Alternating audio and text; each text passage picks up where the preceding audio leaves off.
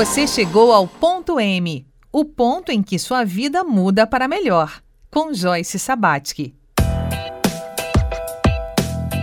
Olá, bem-vindo, bem-vinda. Você está no Ponto M, o programa dedicado a entender o ponto de mutação na história das vidas das pessoas. E essa semana nós estamos é, numa jornada com um especialista de corpo da bancada de especialistas de Ponto M, Dr. Juarez Furtado. Estamos também recuperando o senso de possibilidade. E seja a possibilidade de é, resgatar, de acordar o seu médico interior, né? com as palavras aqui do especialista. Ponto M chega até você graças ao apoio da Selfie Brasil Alimentos Saudáveis. Pois bem, Juarez, que bacana. A gente estava no papo ontem sobre é, o médico interior, o despertar do médico interior, né? E quando a gente vê assim, pensa na imagem do, do médico por excelência, a nossa especialista da bancada aqui, a, a Terezinha, que se concentra nas questões de espírito, ela foi logo lá para São Lucas né? Lucas, que foi é, um dos, dos, discípulos de Jesus, é considerado o protetor dos médicos na, pela religião católica, né? O Lucas ele olhava a dor, a doença, ele se debruçava sobre como as emoções, medos, angústias, as crenças do paciente, acreditando que o sujeito só iria se curar se entendesse o que provocava aquela dor. Esse trabalho que você desenvolve com a medicina integrativa vai nesse caminho? Joyce vai, vai nesse caminho. Lucas realmente ele já tinha ali uma visão ampliada desse ser humano, uma visão que de um ser humano que não é só de carne e osso, um ser humano que tem uma parte dele, por exemplo, que sente o mundo, tem uma alma. A alma que a origem do latim vai da psiché, que vai da psicologia. Então ele já tem uma parte que sente e se relaciona com o mundo através do sentir. E é interessante porque dentro de um olhar nesses quase 30 anos de trabalho, é, eu pude perceber, a gente que estuda medicina integrativa, de que essas emoções elas fazem parte da origem de muitos processos de adoecimento. Ou seja, a alma ela participa sim da gênese da construção de saúde ou de doença dentro da gente. Por isso que o equilíbrio da nossa alma, o equilíbrio do sentir, ele é muito bem potencializado e hoje mais do que nunca com essa pandemia, nós precisamos estar muito mais equilibrados, né? Porque fomos exigidos da gente, foram, foram bloqueados muitos, muitos relacionamentos e isso tudo atrapalhou essa alma que com certeza vai ter reflexo em adoecimentos mais à frente. É, Lucas falava das crenças, ou seja, falava daquilo que o eu também ele já tinha uma visão com certeza espiritual, né? Essas crenças, o que eu creio, o que eu penso, isso já, é uma, já nasce no meu eu, já nasce no síndico do meu corpo, que seria o meu espírito, que é aquele que rege, né? Aquele que fica em cima da carruagem, guiando os cavalos da minha alma, é, para que elas, eles cavalos não se percam. E justamente é o que acontece hoje, a gente deixa essa alma dominando e o nosso cocheiro, digamos assim, acaba perdendo as rédeas e é onde a gente favorece os adoecimentos. Então, quando a gente não tem esses rumos e um norte. Que então, definição interessante, alma e espírito. Então, é, o cocheiro é o espírito e a alma é o cavalo. Isso, isso, porque a gente tem a ideia, às vezes, né, dentro da, da, do catolicismo, que a alma e espírito é a mesma coisa. E não é. Quando a gente fala de alma, como eu te falei, a origem vai da psiché, que vem de psiché, e, e, e tem a ver com o sentir. Agora, o espírito não é ele que sente, o espírito, pelo contrário, ele é o guia, ele é o cocheiro que não se comove com o sentir. Porque digamos, seria razão e emoção, ou seja, para facilitar, ele, ele seria o dono da razão. Razão essa que parte de um princípio que não é que não se interfere com os sentimentos. Então, ou seja, ele não perde nunca a, a, linha, o caminho, o norte em que ele está tendo, ou ele não deveria. Na verdade, o que acontece é que a nossa alma muitas vezes domina esse cocheiro, ou seja, o cocheiro não domina os cavalos e os cavalos seguem a carruagem para onde eles querem. E aí, quando a gente vê, a gente está perdido, ou cai num abismo, ou cai em alguns buracos, ou enfim, fica perdido mesmo. Então, por isso que é importante a gente sempre trabalhar com o nosso eu. A, e quando eu falo com o nosso eu, eu falo com a nossa identidade com quem eu sou. Isso é uma coisa tão importante dentro da medicina integrativa em que a gente precisa estar tá sempre fortalecendo, principalmente os pacientes mais adultos, eles precisam estar se reconhecendo. A gente, a gente vai lembrar de várias, várias é, literaturas, enfim, várias histórias. Por exemplo, no Monte Delfos, lá na Grécia, tu, tu tens a, a, 500 anos antes de Cristo, lá tu já tem dizeres falando o quanto é importante, né? Conhece a ti mesmo e conhecerá os deuses. Ou seja, é super importante essa busca pelo quem sou eu, para que inclusive o meu sistema imunológico se fortaleça. Uhum. Quem manda no meu sistema imunológico sou eu. Então eu preciso saber me identificar. Então isso é um trabalho, por exemplo, que a gente se envolve dentro. E aí quando ela fala de justamente das crenças, ele tinha essas preocupações, é porque ele sabia que o ser humano não era só a carne que precisava ser é, é, trabalhada. A carne é uma parte delas. Ou seja, a carne, quando ela adoece, já passou por esses processos ou por esses corpos e eu preciso trabalhar isso para que não se mantenha o adoecimento. Porque o que, que acontece hoje? Hoje eu pego doentes que estão é, crônicos, que são pacientes que acabam tendo que ir para uma farmácia é, constantemente, ou seja, tendo que se remediar constantemente. Pois é, e assim, é, ainda na questão do alma, espírito, alma e o eu. Esse eu é onde está a identidade da pessoa e logo a saúde, quando a pessoa consegue viver dentro da sua identidade. Isso. Né? Ela consegue superar conflitos de identidade, né? É, como que se relaciona? Então, assim, o, o, o, eu, o espírito seria a razão, a alma seria a paixão, seria o, né? É, o lado animal nosso. O lado animal. E, e o eu, onde é que ele entra nessa equação? Como é que ele. É, o eu está presente no espírito. O espírito é o portador do meu eu, é aquilo que me identifica. Por exemplo, nós dois somos seres humanos, certo? É, digamos que eu sou um homem, você também, como um, como um ser, nós somos diferentes. É, nós temos, é, é, nós desenvolvemos hábitos, desenvolvemos ações diferentes, apesar de, de participarmos de um grupo de humanos. É diferente, por exemplo, dos animais. Os animais, eles não têm, digamos, esses quatro corpos, eles só chegam até a alma. Esse eu que eles têm seria um eu grupal, como os índios diriam, um espírito de grupo.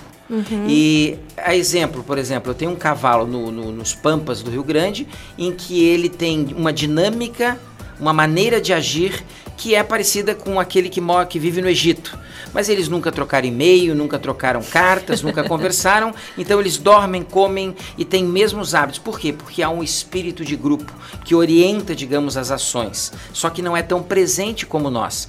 Porque daí, como nós somos, não somos só um animal racional, nós temos um, um algo que nos diferencia do animal, que seria a autoconsciência. Um, um, animal ele tem a consciência. Ele sente dor, fome, raiva, ele sente tudo isso, mas ele não tem o controle sobre isso. Quem tem o controle é o meu eu, que daria para nós justamente um equilíbrio para que a gente tivesse um livre-arbítrio consciente. Uhum. Exemplo, eu tenho o Garfield aqui do meu lado e, eu, e o Juarez aqui. Se eu largo um prato de lasanha aqui na minha frente, o Garfield, o que, que ele vai fazer? Quem lembra do Garfield, aquele gato, ama lasanha, ele vai pular na lasanha. Ele vai justamente estar preso às emoções e ele vai comer a lasanha toda. O Juarez não, ele pode dizer não, muito obrigado, agora eu não vou comer porque eu estou numa entrevista ou porque eu estou de dieta. E aí a gente pode segurar os freios desse sentir.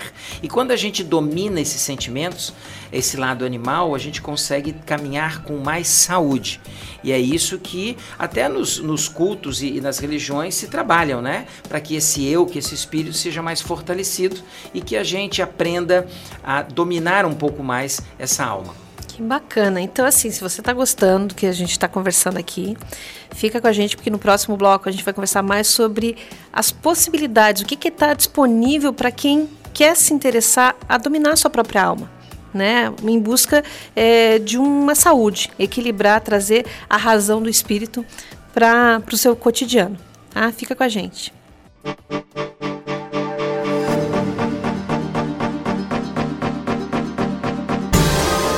Você ouve ponto M. Chegou a hora de escolher o seu curso e mudar o curso do planeta. Então venha para a Univale e ingresse com bolsa de até 100%. São diversas opções para você. Tem seletivo comunitário, bolsa Enem, top 30 presencial e tem também a bolsa transferências para quem vem de outra instituição de ensino superior. Acesse univale.br e inscreva-se em uma das melhores universidades da América Latina. Univale Conhecimento muda o mundo. Na farmácia Univale você encontra o melhor para a saúde e o bem-estar de toda a sua família. São 25 anos de experiência em manipulação de medicamentos, florais e cosméticos, além da oferta das melhores marcas de medicamentos do mercado. Na farmácia Univale, o atendimento é diferenciado e você pode contar sempre com o auxílio de farmacêuticos.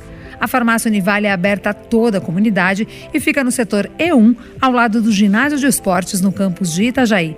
Entre em contato pelo telefone 47 3341 7646.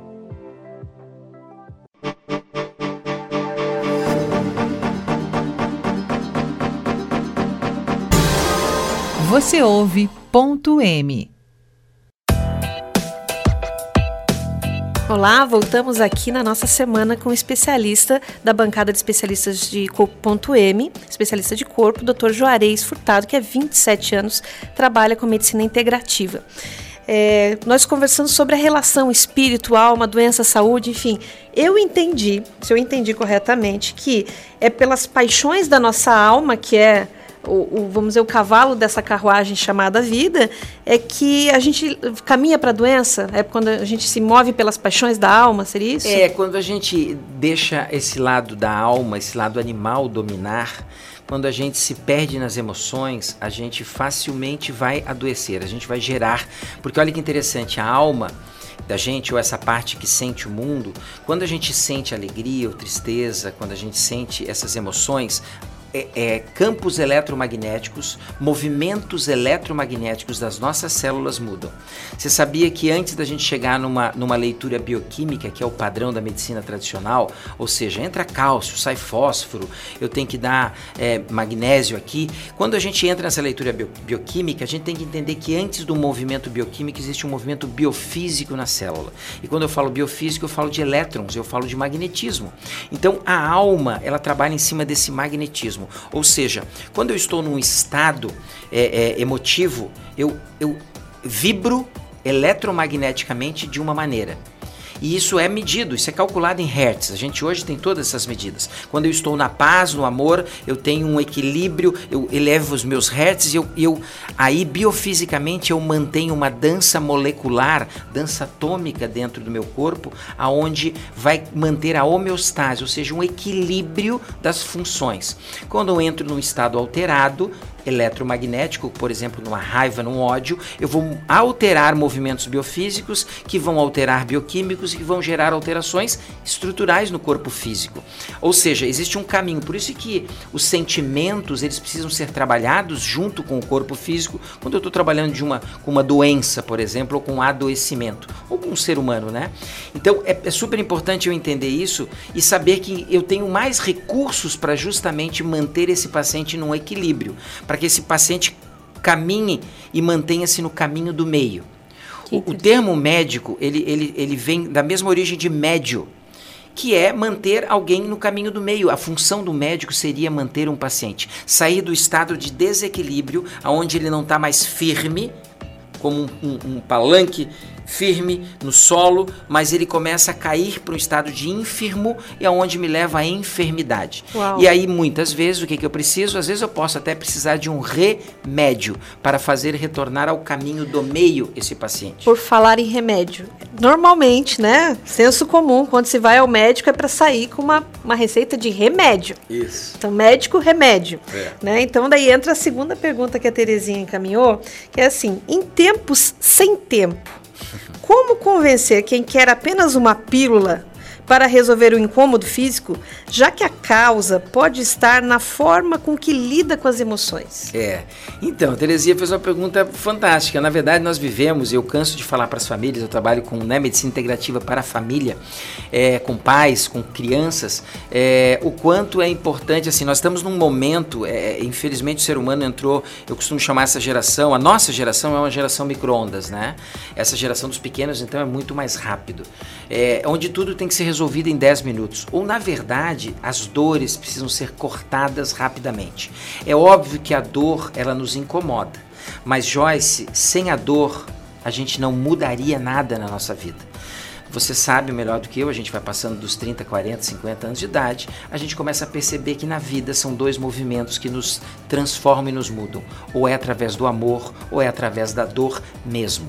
Como a gente é, ainda, digamos, não temos asas e não conseguimos chegar num estado amoroso, onde justamente a minha alma eleva a frequência em hertz, eu me aproximo a um estado de saúde e equilíbrio eletromagnético, eu acabo tendo que baixar até o extremo esses hertz e essa frequência eletromagnética, que é o que, por exemplo, quando surge uma inflamação ou uma dor dentro de mim, a ponto de sim, eu parar e dar tempo a mim e começar a olhar para a pessoa mais importante na vida, que sou eu e que é você. Não está lá fora o encontro, é, o equilíbrio. O equilíbrio sempre está interno. Então, quando eu tenho uma dor, é o que vai fazer justamente me fazer deitar a cabeça no travesseiro e pensar sobre a minha vida e sobre o que eu estou fazendo com a minha vida. E o que eu preciso fazer para mudar, mas infelizmente muitas pessoas ainda não estão no nível de compreensão e precisam inclusive adoecer por longos períodos e dores fortes para que tenham a tomada de consciência do que é importante para que elas entrem no equilíbrio. Quando eu falo tomada de consciência, a gente há quase 16 anos começou a entender que não é mais a genética que manda na vida do ser humano e que sim existe agora a epigenética. Ou seja, antigamente a gente achava que porque o tataravô tinha diabetes, a, a bisa tinha diabetes, o vô tinha diabetes, que eu teria um diabetes também. Não, hoje nós sabemos através da, do estudo da epigenética, depois que estudamos o genoma humano, que nós nós podemos ligar ou desligar botões de doenças ou de saúde através das minhas escolhas, de como eu vivo, de como eu como, de como eu me movimento, de como eu penso e de como eu sinto. Tá, e pegando esse gancho, é, é normal a gente ver quando chega, provavelmente, um paciente no, no seu consultório, que a pessoa já chegou com vários diagnósticos, ela já chega, ela não tem mais Rotulada. nome. Ela, é, e ela assume isso, ela assume. já não tem mais nome e sobrenome, ela é um prontuário. É. Né? Como, como lidar, como trazer para essa o despertar do médico interior uma pessoa que está numa situação é, como essa?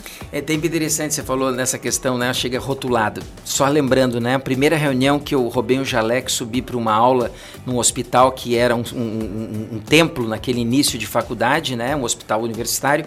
Eu fui assistir uma aula de, de, de gastroenterologia e o, o, professor disse, dizia assim: porque a úlcera do leito 25 a gente precisa trocar o omeprazol pelo pantoprazol.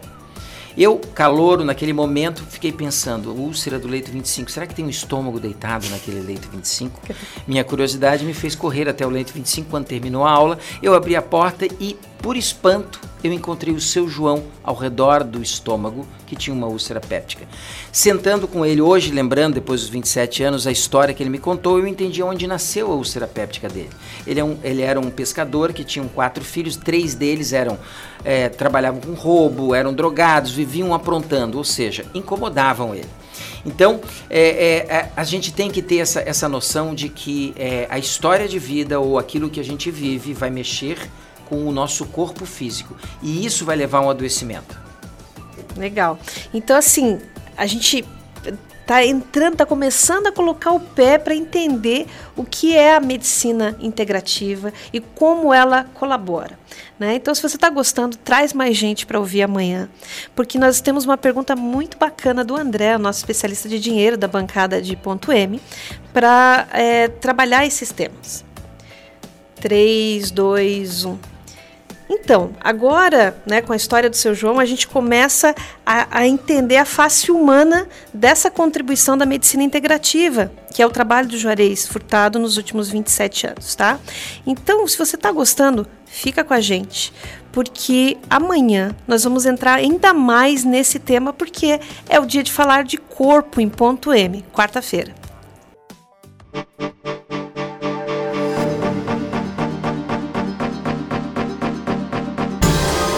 Você chegou ao ponto M, o ponto em que sua vida muda para melhor, com Joyce Sabatsky.